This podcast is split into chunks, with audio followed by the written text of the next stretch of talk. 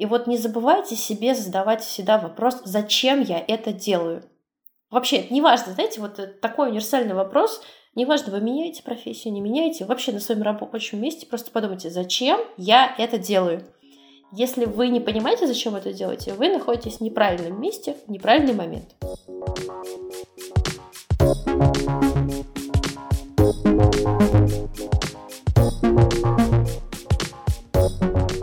Привет! Вы слушаете второй сезон подкаста «Да как так-то», который выходит при поддержке HTML Academy. Это образовательная и профессиональная среда, которая позволяет стать востребованным веб-разработчиком, развиваться в профессии и получать удовольствие от того, чем занимаешься. Меня зовут Женя Шкляр, я редактор. А меня Леша Симоненко. Я развиваю Академию. Этот выпуск мы посвятим очень важной теме — составлению резюме и поиску первой работы. Поговорим мы об этом с Ритой Головко, куратором карьерного сервиса H. Рита, привет. Привет. И, наверное, самый главный вопрос, самый первый, да, ты работаешь карьерным консультантом. Что это такое? О, я кем только не работаю, ребят. Ну, да, давай, можешь про свои регалии, если хочешь. Ну, начнем с того, что да, я карьерный консультант в H, и моя задача как карьерного консультанта помочь э, людям разобраться с их запросом и достичь той цели, с которой они, собственно, приходят на мою консультацию. Это может быть как составление резюме, подготовка портфолио, так и, скажем так, э, поиск своей работы мечты и выстраивание стратегии к этому месту работы. Да, но помимо этого я работаю еще в Яндекс практиками, и я лид трудоустройства студентов на бэкэнд направлении. Менеджер по трудоустройству и, или лид трудоустройства, да, это немножко другое, э, нежели карьерное консультирование, и там задача скажем так, взять и масштабировать систему трудоустройства и консультирования на большой поток людей. То есть, если карьерный консультант работает один на один, то моя задача как менеджера — это взять и раскатать всю систему человек на 100, э, скажем так, это, это еще не маленький объем. вот. А вот. Вот этим я и, собственно говоря, и занимаюсь. То есть трудоустройство во всех его ипостасиях. А к тебе когда-нибудь приходили, э, как карьерному консультанту, люди, которые хотят найти работу мечты, но не знают пока, о чем мечтают, и ты какими-то волшебными тропами их выводишь к, к, к этой мечте? Да, бывали такие кейсы, когда половина консультации, то есть буквально полчаса, мы посвящаем на разбор а, запроса и поиск того направления, в котором интересно человеку было бы развиваться. А какой-нибудь пример, как э, конвертировался кто-нибудь необычный в кого-нибудь еще более необычного? Если брать из последних примеров, а, у меня приходила а, девушка на консультацию, ей нужно было разобраться в дизайне, у нее был уже а, опыт работы UX-дизайнером, и она хотела выстроить свою карьерную траекторию и думала, куда она еще может дальше расти. Мы перебрали несколько вариантов, которые для нее могли бы подойти, но в результате решили, что она будет просто добирать компетенции и как UX-дизайнер будет продолжать расти свою карьеру. Бывает и такое, то есть приходит человек а, с запросом, и он даже больше убеждается в том, что он сейчас уже находится на правильном пути. Это один пример. А второй пример а, у меня был а, из топ-менеджмента. Да, вот такой интересный поворот событий. Да, когда у человека уже достаточно большой опыт руководства, там более 10 лет, и а, у него было большое такое прекрасное желание вернуться в программирование и разработку, потому что он по образованию своему как раз-таки программист. И вот он вернулся в разработку окольными путями, но мы потом в ходе наших а, бесед, их было несколько, э, понимали, что нужно совмещать разработку и менеджерские компетенции, потому что их никуда не денешь тот опыт, который накопился, багаж знаний, он преследует человека и с ним навсегда остается и пробивается через все возможные щели. Угу.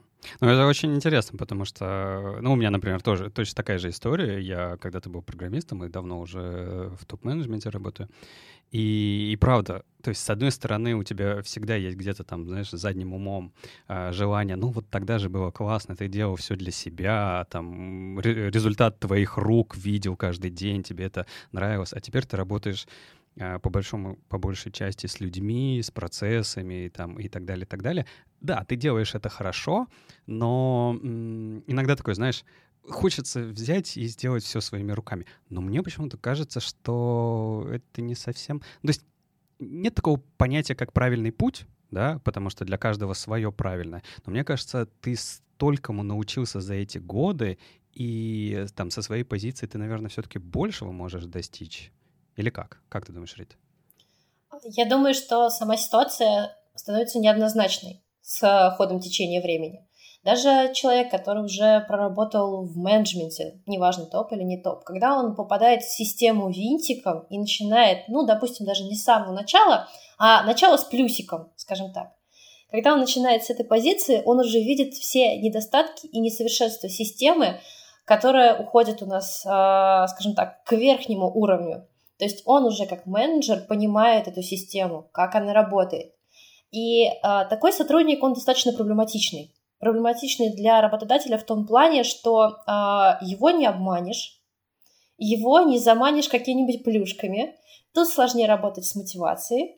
А еще он может подсидеть начальника, потому что когда такой человек получает помимо менеджерских компетенций, которые у него есть, еще и техническую экспертизу, этот специалист стоит на рынке очень дорого. И если у него есть амбиции, то он пойдет достаточно далеко. То есть э, коварный план по всем, кто работает в, топ, в топ-менеджменте из наших слушателей. Э, становитесь техническими специалистами и подсиживайте. Нет, нет, так, так, так лучше не делать. Так, так, не, не стоит, не стоит. А... Кейс неоднозначный, да, я понимаю. Но я сейчас а, пыталась а, в своем диалоге просто подсветить все страхи работодателей относительно таких людей, потому что не все такие. У кого-то что-то одно болит, у кого-то другое болит. Здесь просто это собрание, собрание сочинений в головах наших руководителей. Ну да, Рит, Рит есть же такой вот э, частый отказ. Ну как частый? Я, я не HR, я не знаю, насколько часто, но мне почему-то кажется так. Когда отказывают человеку overqualified. То есть, есть говорят, что типа да. ты, ты слишком крутой. И чаще всего отказывают как раз по этим причинам, что мы просто не будем знать, что с тобой делать, у нас не будет таких задач. Ты из-за того, что не будешь получать таких задач, будешь, скорее всего, а, какую-то токсичную атмосферу в команде создавать и так далее, и так далее. Ну, потому что ты что-то хочешь, а этого тебе не дают, потому что не могут дать. Вроде как ты приходил там, осознавая это, но человек осознает это в начале, а потом-то он возвращается к своим истокам, и такой, и все как-то вот плохо. И вот, вот это вот overqualified, это, наверное, вот про это. А, overqualified — это прекрасный термин, которым прикрывается в нашем а, российском рекрутменте. Да, это очень удобно сказать, что человек для нас слишком квалифицирован, и мы не готовы ему поднять зарплату. То есть это не входит в нашу зарплатную вилку. Но по факту там, а, например, скрывается возрастная дискриминация.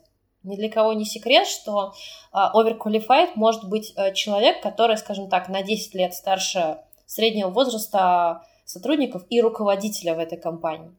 А, некоторые не готовы работать с возрастными кандидатами, потому что, ну, скажем так, кто-то верит в теорию, в теорию поколений, uh-huh. а, у кого-то есть какие-то свои предубеждения, кто-то, опять-таки, боится, что да, подсидят, потому что у, у человека есть прекрасный опыт. Здесь много причин, да, поэтому я бы не стала, э, скажем так, углубляться в этот термин. В любом случае его используют чаще всего не по назначению. Вот это-то и самое плохое. Я просто, знаешь, верю во все хорошее, что особенно мы-то в IT, на IT-рынке находимся, и в IT-компании э, все-таки более такие, знаешь, продвинутые, осознанные, более понимают там современные реалии, там подход к человеку и все такое. И хочется верить, что никто не будет там специально обманывать, uh, какие-то ярлыки кидать, что там типа overqualified ты не потому, что ты правда overqualified, а потому что мы просто не хотим тебя брать. Да, потому что если ты не хочешь себя брать, ну я не знаю, а в чем проблема написать, что этот человек нам не подходит по конкретным критериям, да? А вот это вот, типа он старше меня, и чё? Есть же вполне конкретная проблема, что не, нельзя, нельзя писать, что человек подходит по конкретным критериям, по возрасту, mm-hmm. там, по полу, почему-нибудь еще. Можно сказать просто, типа, слишком хорош. Прикиньте, как классно, никому не обидно. Подождите, получается, что вот весь вот этот HR рынок, да, через который наши все новички пытаются пробраться, потому что это иногда выглядит именно так, да, то есть у человека уже, вот, новички получили свои знания, а, получили свои навыки, готовы к работе, и у них дальше куча барьеров. И часто эти барьеры, они как будто бы сами создаются HR, компаниями, не знаю, рынком, еще чем-то. Сложно попасть. Как, как попадать вот э, новичкам в компании? А давайте начнем а, все-таки с истинной причины. А, барьеры создаются чаще всего не в рекрутменте как таковом, а в головах руководителей. Рекрутмент — это инструмент, да, а рекрутеры чаще всего человек подневольный, к сожалению, сколько бы рекрутеры не хотели скажем так, а, подправлять немножко видение мира в головах руководителей далеко не всегда так получается. Да, если руководитель сказал, что мы не берем на работу старше 35, то значит мы не берем. Он будет под разными предлогами просто брать и отсеивать. Хотя нигде это не пишется, нигде это не сказано. Езжайте потому что это ай-яй-яй, это дискриминация, и так нельзя, потому что по закону можно такую компанию потом засудить. Да. Поэтому рекрутеры очень обтекаемо обычно э, описывают, например, отказы, если они вообще отказывают. Да? У нас э, принято играть молчанку. Угу. То есть, если все-таки дошли до какого-то более вменяемого этапа собеседования, там, технического с руководителем, и нужно написать отказ, тут приходится выкручиваться а, для того, чтобы кандидат не, не подал в суд, да, потому что, скажем так, а, компания взяла его и обманула, потратила его время, обманула ожидания и так далее. Вот, поэтому мы живем в такой системе, когда вроде бы э, мы живем в IT, довольно-таки хорошая, продвинутая сфера в России, да, как бы мы все знаем вот этот мем про три пути, которые есть в России, не буду сейчас называть, да, но вы должны понимать, просто IT-сфера местами научилась всю вот эту вот э, прекрасную грязь, которая есть, она научилась ее правильно упаковывать, правильно подавать. Мы продвинуты в этом да, а то, что, а что, что творится в российском IT, в российском топ-менеджменте, это никуда не делось, это все осталось. Оно осталось с 90-х, с нулевых, да, оно будет искореняться. Но погодите, нужно подождать еще поколение, когда мы придем к той прекрасной картине, которую мы, например, наблюдаем на Западе. Ну, угу. кому Кому хочется уже сейчас, пожалуйста, релацируйтесь. Ну, подожди, Рит, ты все-таки так знаешь, как это э, два огня, да? Либо Конечно. вот э, в России плохо, а там на Западе хорошо. Но я думаю, и на Западе есть э, старые Конечно. директора, старые Конечно. закалки, и у нас есть хорошие. Поэтому вот я, например, а, всегда говорю, чтобы ребята, когда приходят на собеседование, они не только проходили собеседование через HR, а просили такую возможность, как поговорить там с командой, с людьми, которые работают там, чтобы понять вообще, куда они идут, потому что очень важен первый опыт рабочий э, человека. Да, это, это правильно, это важно и нужно, но не всегда бывает такой возможности. Это да. Но есть лайфхак, есть лазейка. Появляются такие площадки, а, где специалисты крупных компаний могут выступать экспертами и наставниками или менторами. И можно... H, например, да? Например, H, да. Я так вот аккуратненько завела, да. аккуратненько завела. На самом деле не только H, да, у нас есть еще появились Solvery, есть GitMentor. И а, консультации у специалистов, которые размещены на этих площадках, полезны даже не с точки зрения, что с тобой прогонят собеседование, резюме и все остальное – а ты можешь узнать, что там в действительности происходит в компании. И тебе, скорее всего, в консультации один на один могут рассказать и либо опровергнуть, либо подтвердить какие-то вещи. Вы, вы знаете, я очень люблю подытоживать в, в этом под, подкасте куски диалога. Э, я, наде, я надеюсь, что какой-нибудь СМИ на агент э, обязательно после выхода этого подкаста э, выпустит статью с заголовком «Российская IT научилась упаковывать грязь». Вот я, я, я бы очень, очень, очень этого хотел. Хороший, если СМИ, заголовок. Если вы СМИ и на агент, пожалуйста, свяжитесь с нами. Так, ладно. Рита, смотри, я здесь э, представляю наших э, маленьких, еще не совсем карьерно оформленных слушателей, и так как ты карьерный консультант, я, значит, как, начну рубрику «Нас часто спрашивают». и, и здесь, и здесь. У меня, кстати, есть э, такая интересная подвод. Мы говорим, что в, в IT э, и вообще на новую работу тяжело пролезть, вот это как будто как, какая-то там труба, в которой сидят э, HR или рекрутеры, и всем, всем там строят козни. Вот какой э, должен быть оптимальный размер резюме, чтобы пролезть в эту трубу в самом начале? Ой, это любимый мой вопрос, над которым а, многие бьются. Это, наверное, краеугольный камень, размер резюме. Да, на самом деле я не сильно, например, скажем так, загоняюсь по размеру резюме, потому что сильно зависит от опыта человека, его компетенции, его навыков, знаний и прочего. Да, давайте вот исходить из того, что у нас есть два формата. Вот есть формат резюме, который принят в России, распространен. Что значит формат резюме? А, э, в этом формате опыт превалирует над образованием и регалиями. То есть для нас важен критичен опыт. Мы смотрим на последнее место работы, на подробное описание этого опыта работы и э, сопоставляем картинку в нашей голове, подходит ли человек под нашу вакансию. Да? Есть формат CV. Да? куррикулум виты. Он больше принят, например, а, на Западе, в Европе, в Штатах. Там другой подход. А, там важно а, образование и проекты, и вообще вся вот эта учебная деятельность, например, или вся та деятельность, и навыки и знания, которые человек получил в своей жизни и развивает. А потом уже идет опыт.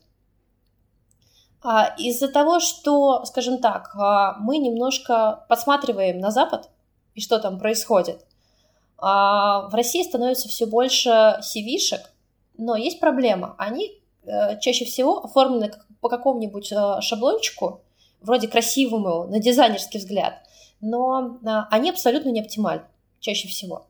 Там не хватает необходимой информации для принятия решений, стоит ли поговорить с этим человеком или не стоит.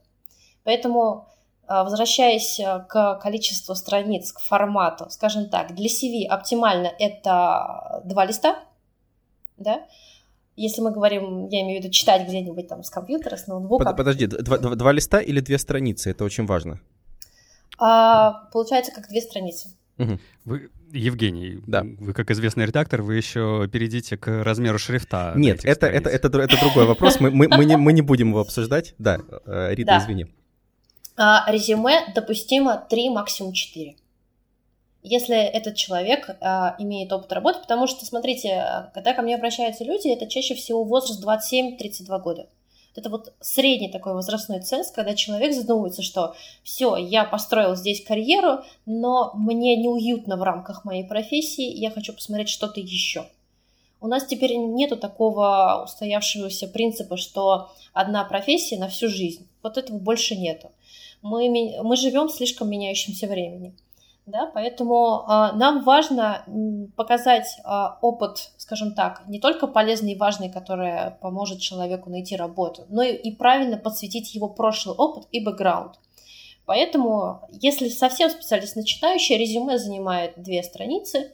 Если у человека есть опыт работы, там, скажем, 5-7 лет, в зависимости от количества места его оформления, это уже три страницы. Если у человека больше опыта, там может быть и четыре страницы. Почему это важно, сразу скажу. А, потому что, например, когда люди выкидывают свой нерелевантный опыт работы из резюме, у HR возникает закономерный вопрос. Чем человек занимался все это время? И хорошо, если рекрутер подумает, что вы были разнорабочим. Это еще хорошая картинка. Но самая большая проблема и боль, которая есть у рекрутера, это нужно убедиться, что у человека, например, нет судимостей на самом деле, да, почему человек скрывает свой опыт, это странно. Что ты делал а эти 7 сейчас лет? Нет, сейчас нет разве сервисов, которые позволяют это понять в России? А, смотри, а если человек проходит службу безопасности, служба безопасности все это раскопает. Угу. В некоторых компаниях служба безопасности это достаточно формальный процесс. Все зависит от того, насколько критично а, в структуре допуск сотрудника какой-нибудь а, важной, угу. скажем так, информации. Да? Если мы берем, ну, условный пример, условный Сбер. Да, без прохождения службы безопасности никого не допустят к внутренним данным Сбербанка. Все, это, это закон. То есть все уже понимают, что если у меня там что-то есть, даже какая-то мелкая статья, все, скорее всего, в Сбер дорога закрыта. Блин, у меня есть мелкая статья, и их довольно много в блоге HTML Академии. Читайте, подписывайтесь. Так. Нативочка, нативочка, да. Слушайте, а можно я вас вот уведу? Вы, вы вот Конечно. это самое... Евгений, вы будете идти вот по тем вопросам, которые важны для наших маленьких случаев. случаев, случаев. Случаи, маленькие случаи. Да-да-да. А, а, а я для своих. Ну, для начала, можно вот так вот отступить на секундочку и вот про весь процесс еще раз рассказать для всех. То есть вот как человек, вот такой, знаешь, обобщенный, средний, формализованный процесс попадания на работу человеку. Он же у него должно быть резюме, его это резюме должен найти HR, да, для HR резюме это... А ты меня поправляй, Рит.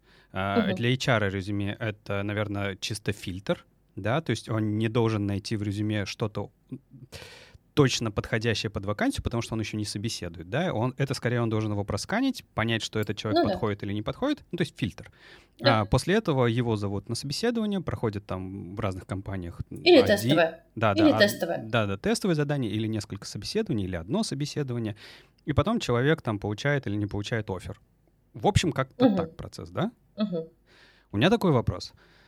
Эм, вот если мы говорим про резюме, это все-таки должно быть а, в первую очередь э, рассказ о себе, то есть отталкиваться от тебя, или ты должен отталкиваться все-таки... Короче, резюме под вакансию или резюме под человека? Два в одном. Всегда история два в одном. Во-первых, давайте сразу уясним. Резюме мы пишем не для себя. Угу. Мы пишем его для любого человека, который может прочитать это резюме.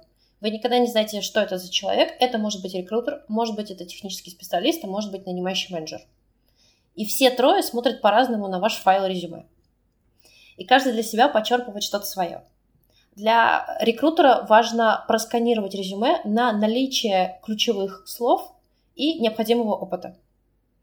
Да? Нанимающий менеджер смотрит опять-таки на резюме для того, чтобы а, оценить прошлый опыт и понять, насколько человек а, вольется в компании. То есть а, прочитать, например, раздел обо мне, любимый, дорогой, тоже до него дойдем. Такой какой-то fit, да, такой базовый. Да, да, да, да, да, да. Угу. Вот, и понимаете, и получается, что по факту мы составляем резюме для чужих людей, но при этом это резюме должно быть обязательно про вас. Иначе смысл резюме теряется. То есть, угу. если вы а, себя неправильно позиционируете и неправильно окружающим доносите информацию про себя, то вас находят не те работодатели. Да, вы тратите на это много времени, сил и ресурсов. У меня есть вот прямо сейчас горячий супер контрпример о, о том, что если ты пишешь резюме для того, чтобы прочитали другие люди, не обязательно, что, не обязательно они его прочитают. Мне вот буквально 15 минут назад, когда мы начали записывать подкаст, пришло письмо, судя по всему, от э, рекрутера большого э, российского кадрового агентства, в котором написано... Я напомню, я редактор. Э, я, uh-huh. я, я, я редактор. В моем резюме э, только про редактуру, там нет ничего, ничего другого. Э, мне пишут письмо. Здравствуйте, Евгений. Очень заинтересовало ваше резюме в базе. В какой? Мне первый вопрос, в какой базе? Меня зовут так-то. Сейчас я нахожусь в поисках, внимания Python, C++ разработчика для одной компании, которая делает телевизоры. Э, интересно ли обсуждать? Спасибо. Вот э, как, как быть с такими людьми? Для, ты как бы пишешь резюме, но его все равно не читают и делают это наугад. Рита, какой, какой, здесь, какой здесь путь? Как, как быть? А, Тут нету какого-то прям четкого пути для нас, только смирение, потому что тот человек-рекрутер, который находится по ту сторону экрана, он либо не заинтересован в своей работе и не понимает, как делать точный поиск, а, либо он начинающий специалист и как мартышка пытается сделать как можно больше откликов, потому что у него задача такая стоит, ребята, нужно делать отклики, да, как у продажников, нужно делать лиды, а у них прям нужно делать отклики. И они учатся как могут. На самом деле мне тоже прилетают такие приглашения. Так и мне. Чего вот. смеетесь? Тоже, тоже на разработчика, вы понимаете, это в IT-кадровый голод. Да, регулярно фронтом хотят нанять меня. Вот, так что эта история, да, смириться, понять и простить и отпустить человека с миром, просто не обижаться. Да, такие кейсы бывают, да, люди не читают. А вообще в рекрутмент сейчас очень низкий порог входа. Берут буквально всех, а всех это значит тех, кто еще даже не осознал, кем он хочет работать. И поэтому к своей работе многие люди не подходят ответственно. Да, отсюда мы получаем низкую культуру рекрутмента, отсутствие ответов, например, на отклики соискателей. Да, почему у нас 75-80% э, соискателей даже не получают никакого, никакого фидбэка, ни, вообще никакой реакции от рекрутера. Беда культуры нашего рекрутмента. Ну да. Там еще беда, которую, ну, я для себя так ее называю, это что вот, вот в этом на этом рынке, где есть соискатели и люди, которые ищут, то есть люди, которые ищут, и люди, которые хотят, чтобы их нашли, очень много как-то в лжи. Да. Очень много лжи, потому что все пытаются друг друга обмануть, чтобы получилось. Э, людям в компаниях нужно, чтобы как можно большее количество резюме к себе при, при, ну, получить, да, потому что поэтому они там придумывают про технологии, говорят про то, что они хотят делать, а не то, что они делают, не говорят о том, сколько у них легаси, только для того, чтобы привлекательность была более хорошая, для того, чтобы люди пришли, а там они уж как-то договорятся, да.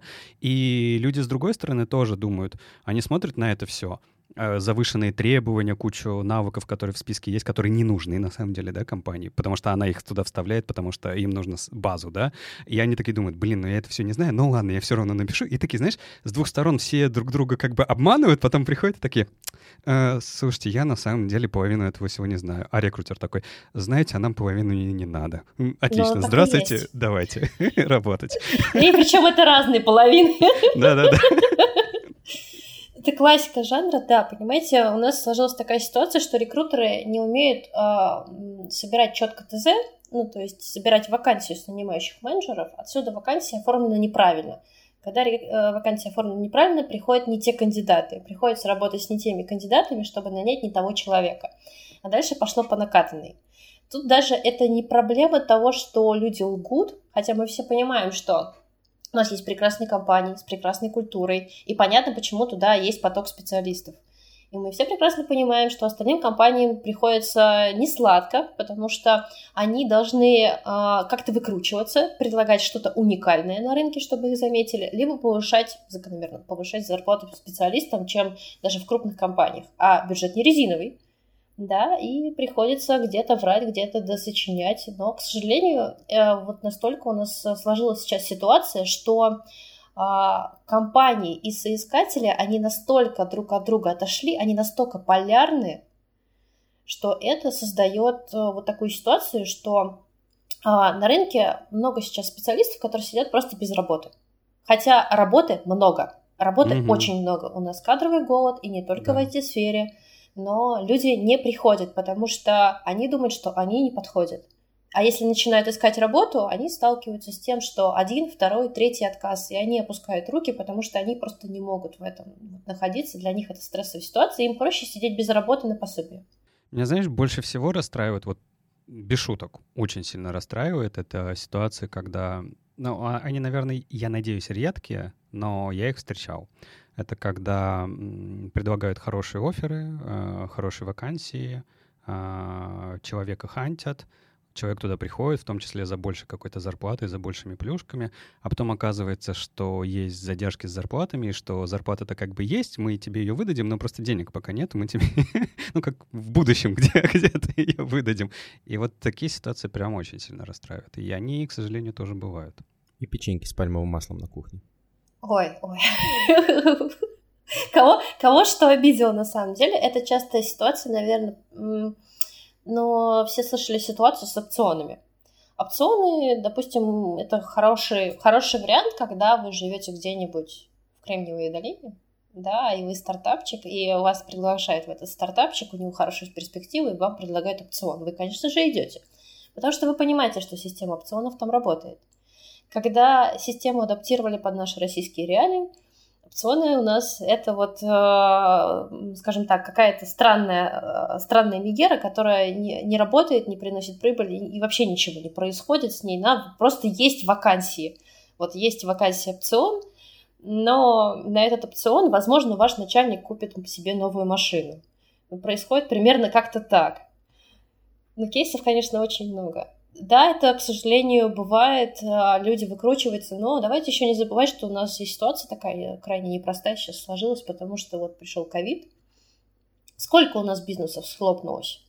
Да, из-за того, что сотрудники просто не работали, не выходили на работу по разным причинам, больничные и так далее. Клиентов а просто случился отток резко, да, там, например, туризм и область там ресторанов, общепит, всего этого, да, и вся та айтишечка, мы же все думаем, что эти специалисты цифровой трансформации, они вроде как варятся в, в этом digital и во всем, и все прекрасно, но ведь этот digital IT, мы же все завязаны на каком-то, по большей части, реально физическом бизнесе. Наши клиенты — это физический бизнес, по сути дела, да, тот же туризм, тот же общепит — и когда вот такие крупные направления, там, сферы и так далее схлопываются, мы понимаем, что и айтишечка за ними схлопнется, если она срочно не найдет другую клиентуру, если она не сделает более доступные условия для бизнеса, да, не пойдет на какие-то льготные там скидки и все прочее, на обслуживание льготное. Я помню, в ковид была такая история, когда некоторые компании айтишные предлагали свои сервисы, скажем так, бесплатно на год. Потому что был расчет, что через год ситуация исправится, и клиент снова будет платить. Лучше пусть так, чем мы сейчас растеряем всех клиентов и будем срочно что-то придумывать. Но и должны не забывать, что айтишечка жрет очень много денег. Вы же сами понимаете, видите зарплаты программистов, они не растут на деревьях, надо деньги как-то отрабатывать и зарабатывать. А в ковид это тоже была очень сложная история. Давай я, я задам какой-нибудь наконец-то новичковый вопрос, потому Давай. что тем более, тем более их есть у меня. Я сейчас поглаживаю себя по, по, по, по, по груди. Вы этого не видите, э, дорогие слушатели, но я, я готов. Вопрос-то на самом деле вот в чем. И он сильно связан с тем, о чем вы сейчас говорили. А, нужно... Итак, айтишечка дорогая, а, нужно деньги отрабатывать. И вот здесь вопрос про вот эту фразу решать задачи бизнеса. Она в последние годы стала очень-очень-очень ее... Много кто говорит, я ее говорю, все говорят. Э, нужно э, решать задачи бизнеса, чтобы денежки, денежки были, и чтобы тебе там платили твои там несколько тысяч долларов э, за сайт на jQuery. Окей. Вот. И, собственно, если мы говорим о новичке, который вообще переходит из другой сферы, какой-нибудь, не знаю, ну, кто? Леша, скажи случайную специальность. Юрист. Юрист. Приходит юрист в IT, он прошел курсы, научился чему-то, и у него есть свой юридический опыт, и он, наверное, умеет решать задачи бизнеса, связанные с юридическими там какими-то вопросами. Вот, а вот как ему себя подать правильно в резюме своем, чтобы там было и про решение задач бизнеса, и про то, что у него нет, собственно, опыта в разработке? А, давайте разделять тогда а, историю, что юрист понимает, как работает бизнес, чаще всего нет, потому что понимание бизнеса это такой софтовый прикладной навык.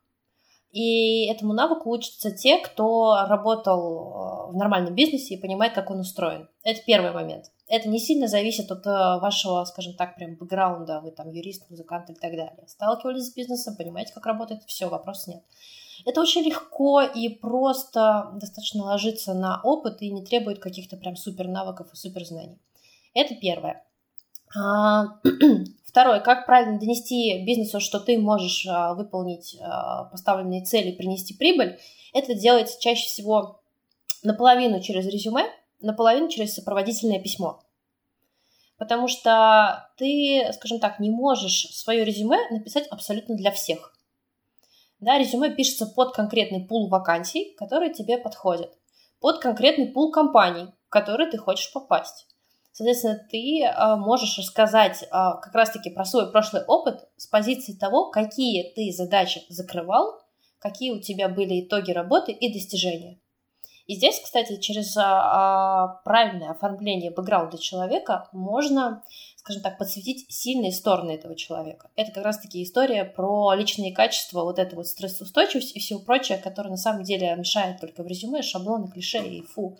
Фу-фу-фу. Да, что это значит вообще? Я не понимаю. Особенно я не понимаю, когда у человека написано стрессоустойчивый, а он постоянно в стрессе. Что это значит?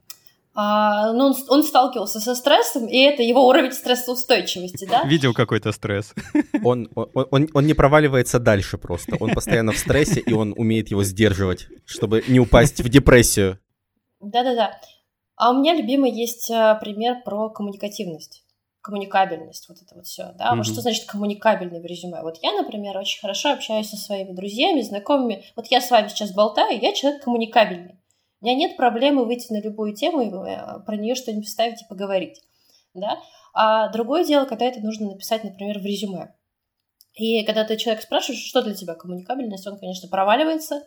Да, я привожу такой пример. Вот, допустим, вот а, есть у вас на работе два отдела. В каждом отделе, допустим, по 50 человек. И они работают над одним большим общим проектом, но не могут договориться по каким-то ключевым повесткам и фичам. И когда один из них берет на себя роль такого, скажем, человека, который а, может собрать со всех требования ТЗ, составить его четко и донести до каждой стороны, вот это я понимаю, это уровень коммуникабельности со всеми. Со всеми пошел, договорился, решил проблему.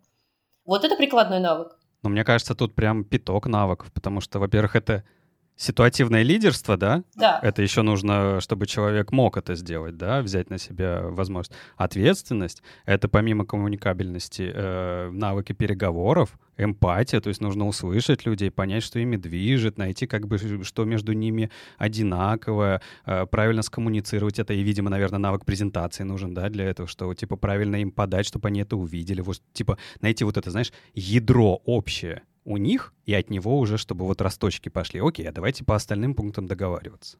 Э, я сейчас нашел э, одну статью про все эти слова, которые стрессоустойчивость и коммуникабельность и все такое, и там предлагают слово коммуникабельность заменять на умение располагать к себе. Рита, как ты думаешь, это, это хорошая статья? Умение располагать к себе? Да. Хм, под сомнением. Мне тоже кажется. Это другие вещи, немножко, немножко рядом, но другое. Кстати, я могу четко сказать, что можно располагать к себе молча. Типа, типа фоткой. Да нет, даже не фоткой, знаете, а, за нас очень хорошо говорит язык тела, язык жестов, невербалика, и можно просто сидеть и молчать, и к себе располагать людей. А как это сделать в резюме? Расскажи. Как, вот. как к себе привлечь? О, как мы хорошо перешли. Как, как, как расположить к себе э, невербаликой э, через резюме? Невербалькой через резюме не получится, а, но вот. получится привлечь чем-нибудь другим, например, своим опытом или описанием, грамотным описанием своих педпроектов или любых проектов. Да, нам что важно в резюме? Чтобы был релевантный опыт. Релевантный значит подходящий. Вот у меня есть вакансия разработчика, мне важно, чтобы человек умел как минимум программировать. Ну ладно, кодить. Ну хотя бы кодить в зависимости от позиции. Важно ли, важно ли каким языком об этом всем рассказывать? Ну, то есть вот я со своей редакторской точки зрения, я постоянно гоняю людей, которые начинают писать там в научном стиле какие-нибудь э, объясняющие статьи, или там как-то слишком серьезно, или они, например, всю жизнь писали какие-нибудь э, важные, не знаю, важную документацию и такие э, проект, направленный на обеспечение стабильности работы производственной линии в, компании, или можно просто рассказать, типа, я там фигачил, фигачил штуку. Насколько, насколько рекрутеры, э, они в этом смысле понимающие. То есть, э, если, если ты своими словами опишешь, чем ты занимался, и не будешь слишком сильно как это, заумничать, при, примут, при, примут ли это? Скажем так, а, язык изложения и повествования информации, а, он имеет, скажем так, свой профессиональный отпечаток. Когда человек работает, например, в какой-нибудь типичной госкомпании, когда все по э, регламентам, по, чисто с использованием документации и все прочее, мы понимаем, что вот человек, он понимает, что отчетность у него пишется в таком формате, он в таком же формате напишет резюме. И если это посмотрит рекрутер из госкомпании, то для нее это будет нормально, потому что к ней идет поток таких специалистов, и это абсолютно нормальная ситуация. Когда, например, мы, ребята из частной компании, смотрим на такое резюме и понимаем, да, человек, человеку будет очень тяжело вписаться в нашу культуру, ну, потому что он в таком сухом канцелярском все виде описывает, да, и, скорее всего, размышляет он тоже таким тоном. И этот человек не сказать, чтобы достаточно гибкий, а у нас гибкие методологии, мы от них никуда не денемся, и коллектив у нас достаточно молодой, скажем так. Да? Все-таки, да, есть а, смысл переделывать резюме, в частности, редактировать такие моменты, мне вспоминается в этот момент э, хорошая такая, э, хороший разговор с тем лидом, когда он читал э, резюме и рассказывал, что вот, вот это вот резюме технаря, я сразу вижу, а вот это типичный гуманитарий. Нет, с гуманитарием я не буду общаться. Да, это как бы не смешно выглядело, но когда мы читаем резюме, мы понимаем плюс-минус, кто человек. То есть э, бывают люди, сразу понимают, а, что они хотят донести, что им важно донести до работодателя, до бизнеса, и они все четко излагают в своем резюме. То есть мы всегда ребятам объясняем, что вам важно показать а, результативность вашей работы, потому что результативность можно измерить. А бизнес все привык измерять, потому что деньги не должны тратиться на воздух. Это могут себе позволить ГОСы на обеспечение. Бизнесы не могут себе такого позволить.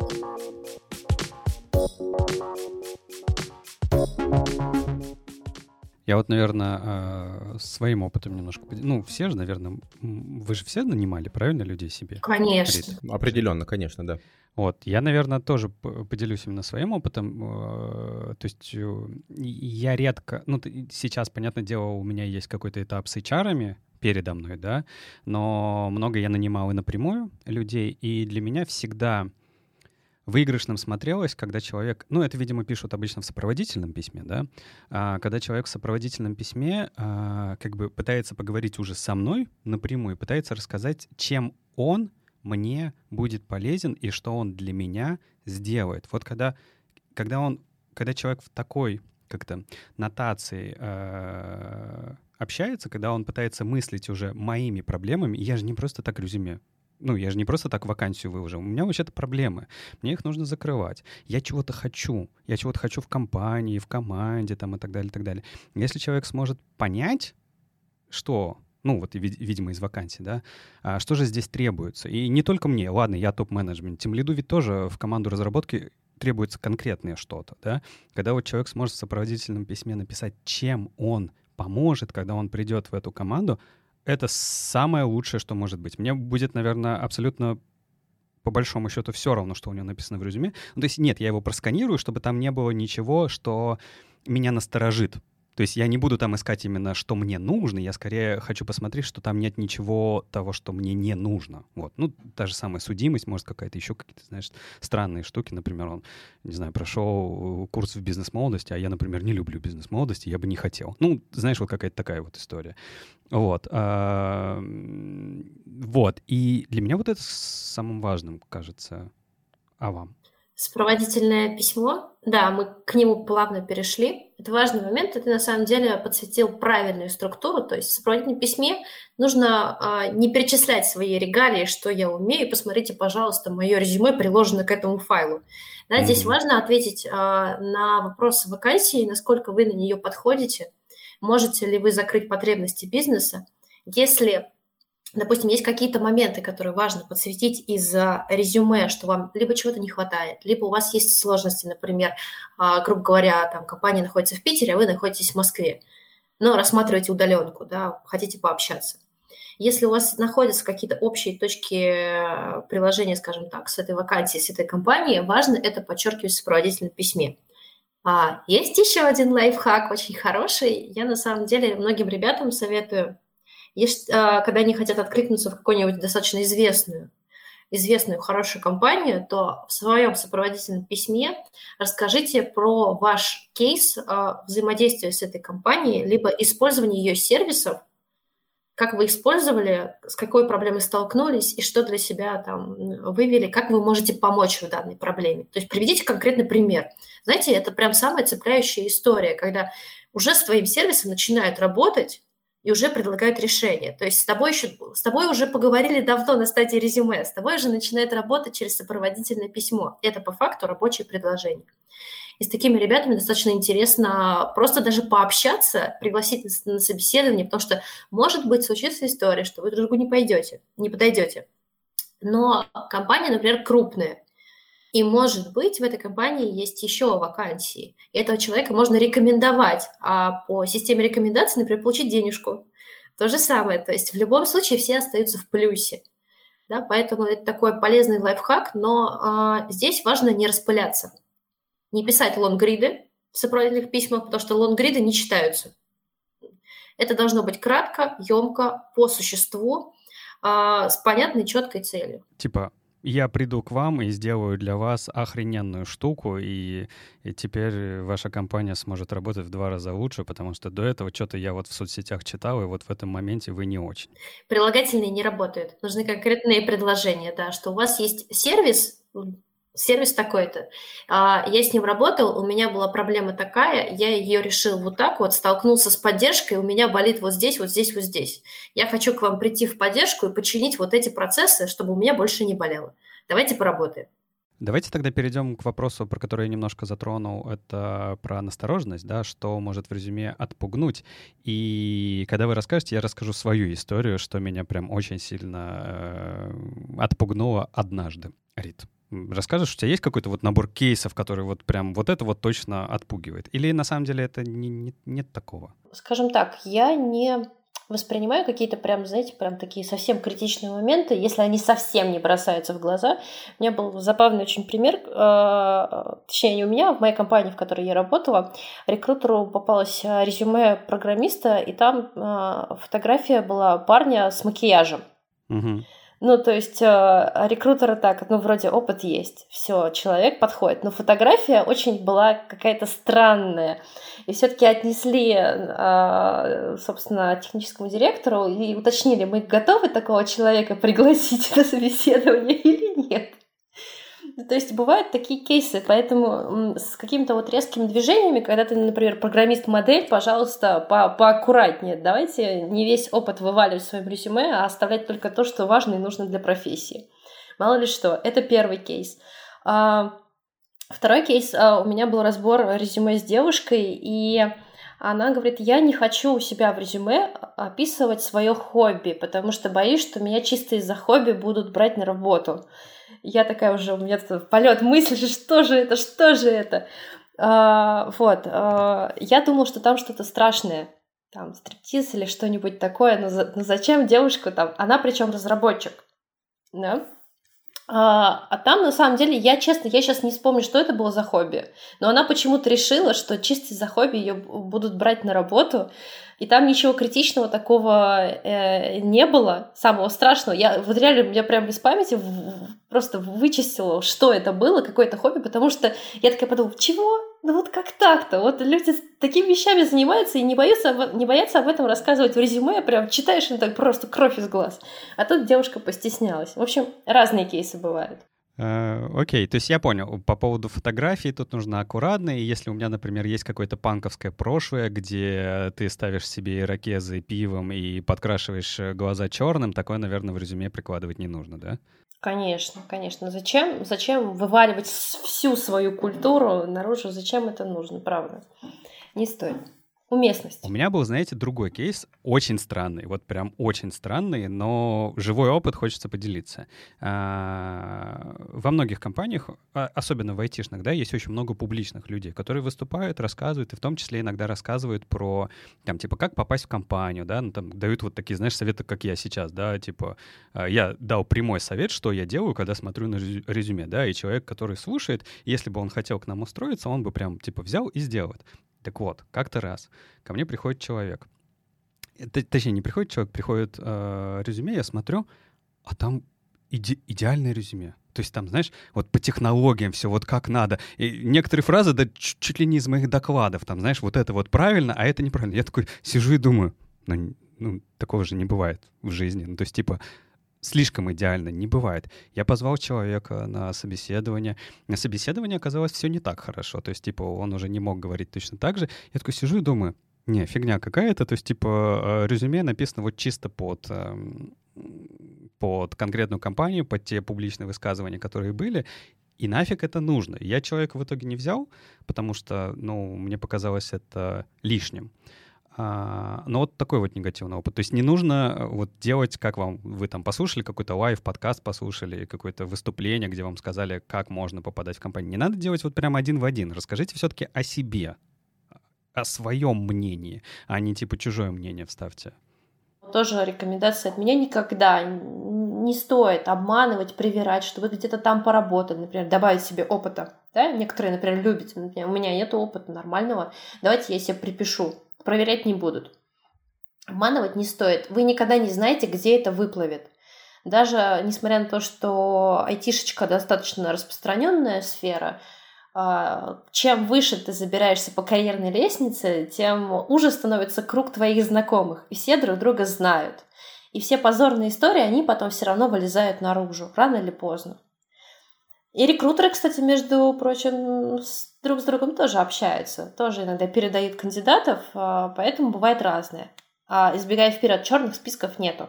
Если что, черных списков у работодателей, и скажем так, общего черного списка на все компании его нет да, но каждая компания вправе у себя там вести свою базу кандидатов, всех кандидатов, с которыми пообщались, которых отклики были, да. У кого-то это прям очень достаточно крупная система, как, например, в Яндексе есть в МИДа. И там все ведутся, все ведутся записи о кандидатах. Поэтому а, аккуратнее с этим, да, все ваше прошлое, все, что было в интернете, остается в интернете. Не забывайте про это. То есть, если отказали на 15 собеседованиях подряд, или там а, на 15 откликов подряд а, ответили отказом, значит, дело не в том, что все сговорились против тебя, а просто... Нет. Про просто стоит э, как-то чуть-чуть стараться получше. Ну что значит стараться? Вот именно проблема в том, что все идут по накатанной системе. Нужно больше откликов, больше откликов. Но у тебя резюме не работает. Какие еще отклики, если тот файл, которым ты откликаешься, он на тебя никак не работает, он тебе никаким образом не помогает. Это плохой инструмент, плохой молоток, замени его. Вот для этого и существуют как раз-таки и карьерные консультанты, коучи, наставники. Собственно, они подскажут, что что-то нужно поменять в твоей стратегии. Слушай, ну ладно, а, про смену, про смену стратегий и про смену профессий надо бы тоже поговорить, потому что на самом деле для всех, кто профессию меняет, и особенно в таком осознанном, осмысленном возрасте, там, типа 30 лет, да, ну, в среднем, вот, вот, вот, вот эти все, вот эти все... Евгений, я хочу тебя прервать. Просто осознанный возраст у всех приходит в разное время, у Хорошо. некоторых даже и не приходит. Да, ну, давай, да, давай назовем это социально э, приемлемым э, осознанным возрастом, когда люди разочаровываются в своей прошлой ты, работе. Ты не из госструктуры пришел, случайно, Жень? Ну, я, я постарался, постарался усреднить ответ. Я постарался скрыть свой опыт. Так вот, так вот, люди, люди некоторые, мне кажется, выгорают еще до того, как найдут новую работу, потому что очень много, очень много эмоционального вовлечения, очень много переживаний, и на этапе, пока они учатся, что «а зачем мне это?», «а я вот сейчас, там, условно, кучу денег вложил в обучение, а потом не смогу», а потом они бегают по собеседованиям еще какое-то время, и вот там отказы, вот эти все неприятные моменты. Как с этим справляться тем, кто меняет работу? Ох, это прям большой пласт целины взять и поднять одним таким объемным вопросом. Ну, во-первых, начнем с того, что э, выгоревшие люди это не сказка. Их сразу видно на собеседовании. У меня были кейсы, да, когда человек ну, пришел, и ты на него смотришь и думаешь, господи, слетай, слетай куда-нибудь на месяцок отдохнуть. Вот просто отдохни от этой своей жизни, а потом возвращайся, да, и подумай хорошенько, собственно, что ты хочешь от этой жизни и кем хочешь быть. Такие люди есть, и, э, знаете, вот приходится отказывать, потому что ты понимаешь, что это во благо человеку, потому что если он сейчас выходит у меня на позицию, он меня сгорит за три месяца.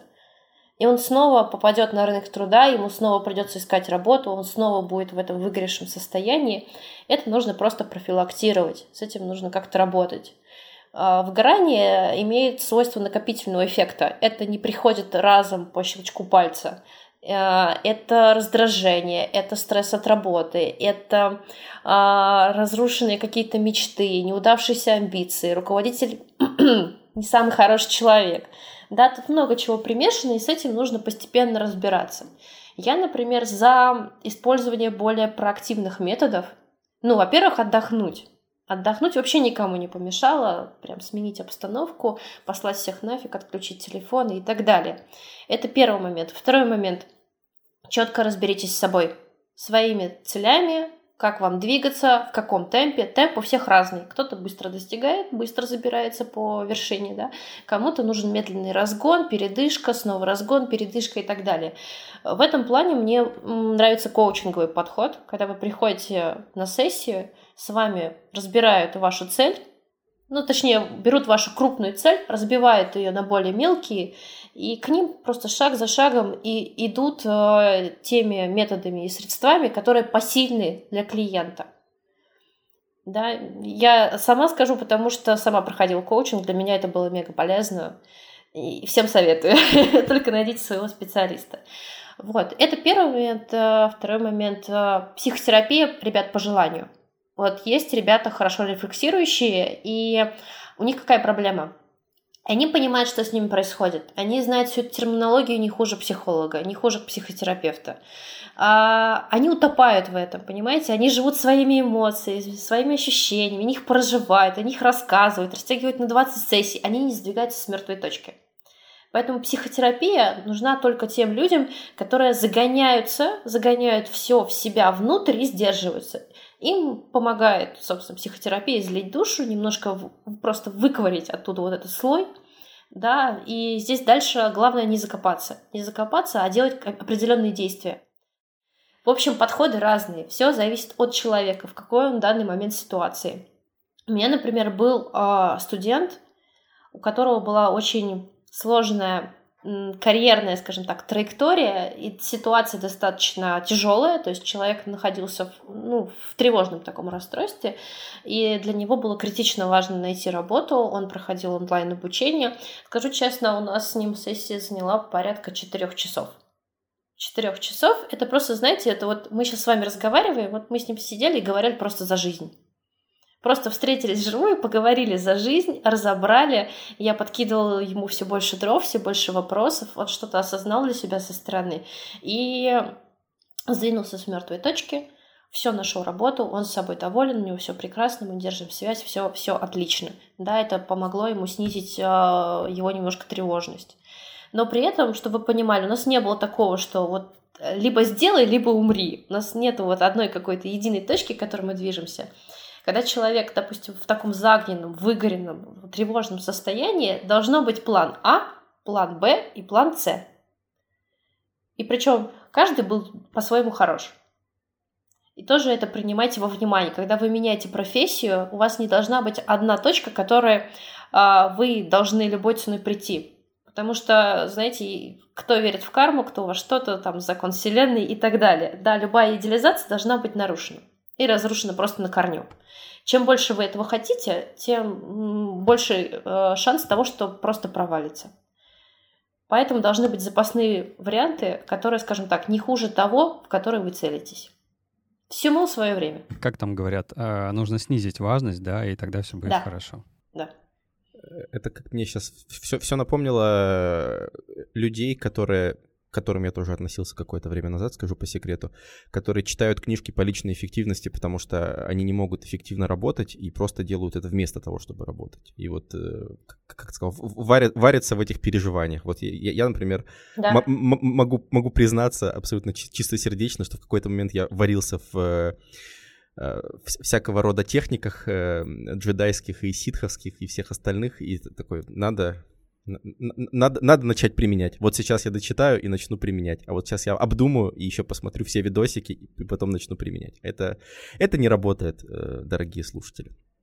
Да, это причем, знаете, масса запросов у коучей именно вот, вот такие вот, знаете, я вот хочу вот прям зожником стать, или я хочу, вот у меня есть список литературы, я книжки бросаю, да, либо я хочу стать более эффективным, там, потянуть свой тайм-менеджмент и вот это все. И вот смотришь на человека, ну, ладно, сейчас скажу, популярный человек не в ресурсе, просто не в ресурсе, и он вот, вот этими полезными привычками, которые насаждаются нам с общества, он пытается а, убежать от своей проблемы, которую не хочет решать. Потому что ЗОЖ это, конечно, хорошо, но обычно это убегание. А, Рит, тебе не кажется, что ну, наверняка ты читала такие исследования и статьи об этом более популярные, о том, что у нас же поколения тоже очень меняются, особенно в России, и поколение вот, не знаю, какого ты возраста, но могу предположить, что примерно где-то между мной и Женей.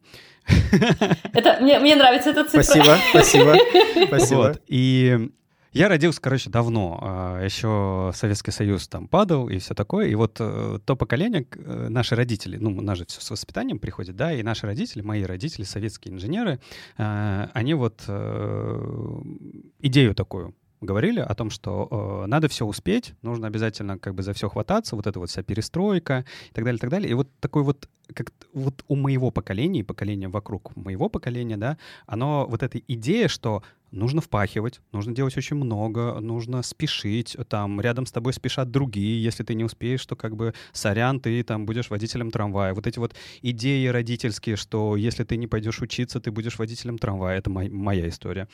Вот, я, конечно, не, я не научился, не стал водителем трамвая, я просто наперекор пошел маме, но тем не менее. Вот, а, и это все вот эти психологические проблемы, про которые ты говоришь, что типа выгорание, э, эмоциональная нестабильность и вот это вот быстрое опускание рук, а, оно же, наверное, у нашего поколения в первую очередь. Я много читал о том, что вот поколение ребят, которые сейчас приходят, да, мы учим много людей, которые а, перестраивают свою жизнь, перестраивают свои профессии, и они из нашего же поколения. Но многие ребята приходят, которые там институт, университет заменяют там современным техом, и у них совсем другие взгляды.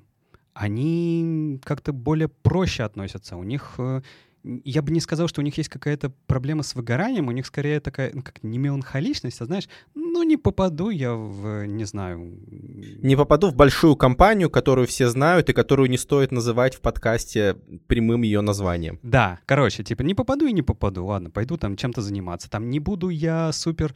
А, вот это, знаешь, бежать по карьерной лестнице. Ну и нафиг мне эта карьерная лестница. Мне нравится заниматься тем, что, чем я занимаюсь. Я хочу, не знаю, быть баристой, потому что... Не потому что бариста — это хорошая профессия, ну, я имею в виду многоуважаемая, да, не потому что бариста это приносит много денег, не потому что бариста — это там то, все, пятое, десятое, вот эти вот, знаешь, э, ярлыки, э, наложенные на профессию, а потому что мне нравится, мне нравится варить кофе, мне нравится э, эффект от того, что я общаюсь с клиентами, и мне просто хочется так жить. И типа вот кажется, что у современного поколения, которое сейчас приходит, да, потихонечку, у них немножко другие взгляды на работу и на жизнь. И не замечаешь ли ты это в своих карьерных консультациях? И не стоит ли нам немножко вот э, к поколению, которое приходит, по-другому относиться э, вот с теми процессами, которые мы выстраиваем, в том числе в найме? Обожаю такие большие развернутые темы, потому что столько всего в голову приходит, на самом деле, да. А, давайте тут, ладно, с веселости немножко начнем. Но э, первый важный поинт это то, что в колхозе больше всего работала лошадь, но председателем она так и не стала. Так вот, люди поколения СССР, да, времен вот этого развала СССР, а, у них была цель. У них была понятная, четкая цель, которую они якобы бежали всю жизнь. Ну, потому что жизнь такая была. Да? Мы живем, потому что нужно сделать вот так-то, так-то и так-то. И мы должны быть вот такими. Все равняемся. А потом, когда вот, э, собственно, СССР все разрушилось и начался какой-то хаос, у людей больше не стало цели. Вот она просто пропала. Да, им сказали, все, ребят, теперь вы сами управляете своей собственной жизнью. И такие, как? Ну, то есть как? У меня было государство, оно решало за меня. У меня был четко понятный трек. Я вот пришел в институт, от института направления, я поеду туда, там, спахивать слюну и копать картошку. Все было все четко и понятно. Человек не задумывался. Это было мега удобно. А теперь следующее да, поколение людей заставили задуматься. И теперь мы в этих переживаниях копаемся в себе, чтобы заново себя перекраивать, чтобы найти, чем же мы действительно хотели заниматься – Здесь, да, приходится ходить коучем, психотерапевтом и всем остальным другим ребятам, которые могут нам немножечко хотя бы подсказать или указать какой-то путь или дать нам ментального пинка. Да? Потому что без этого никак. В нас, в нас столько шаблонов, но эти шаблоны важны и нужны были вот только тогда, когда был СССР. Сейчас это уже не работает.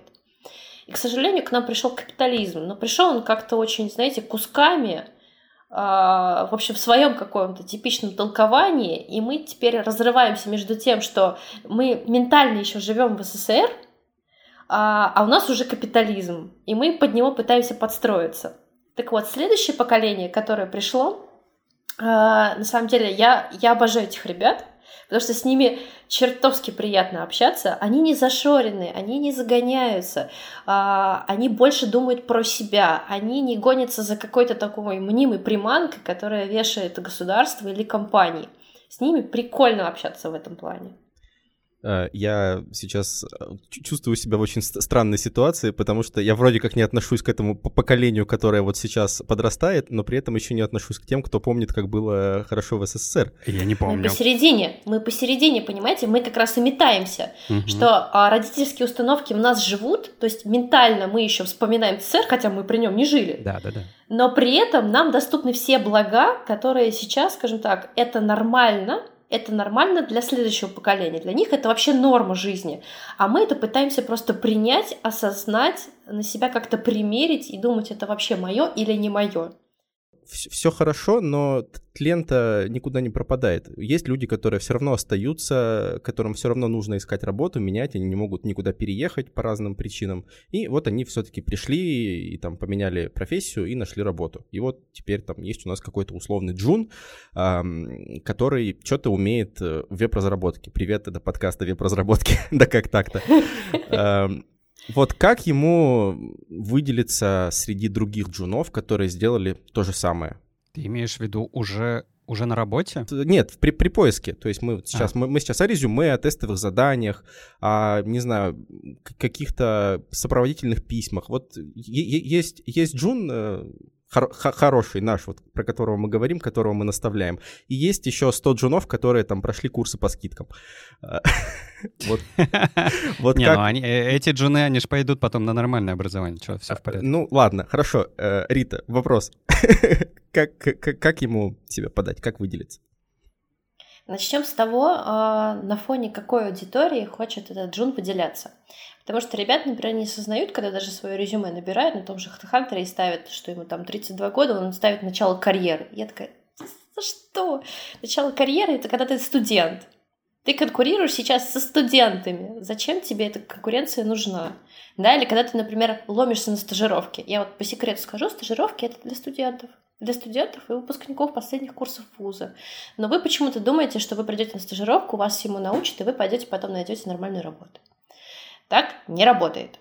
А на стажировке адская конкуренция, выживает сильнейший из сильнейших. Это когда ребята уже в универе там наклепали проектов, э, там сделали что-то мега прикольное, защитили там, не знаю, чуть ли не стартап открыли и так далее. Там посмотришь, какие ребята проходят на стажировке, можно просто офигеть, простите меня, честно, да. И ты такой приходишь после курса со своими вроде бы навыками, которые важны и нужны бизнесу, но на, стажировка, на стажировках это не надо.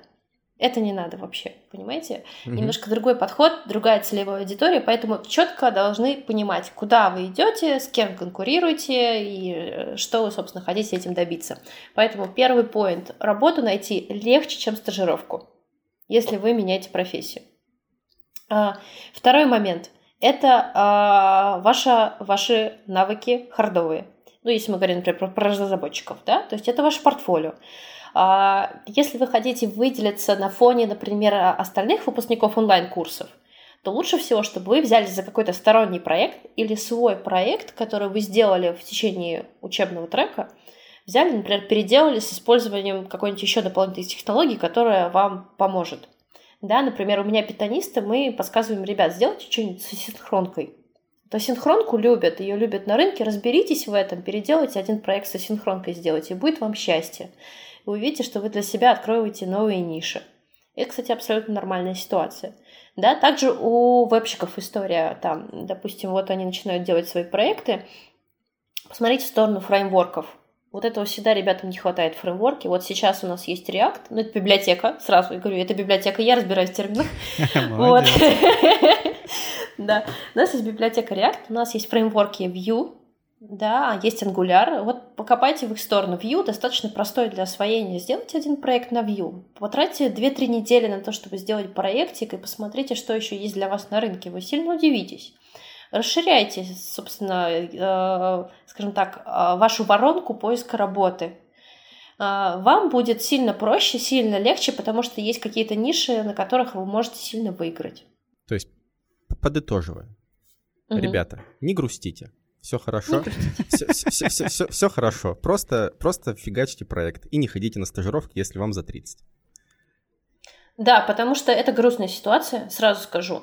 Нет, бывают иногда стажировки, а, скажем так, сразу, это стажировки не от крупных компаний, а, и там направлено сразу отсеять и выделить специалистов, которые готовы выполнять рабочие бизнес-задачи, скажем так. Да? Это один поинт. Когда какой-нибудь условный Сбер набирать на стажировки, вы должны понимать, что там огромное количество заявок.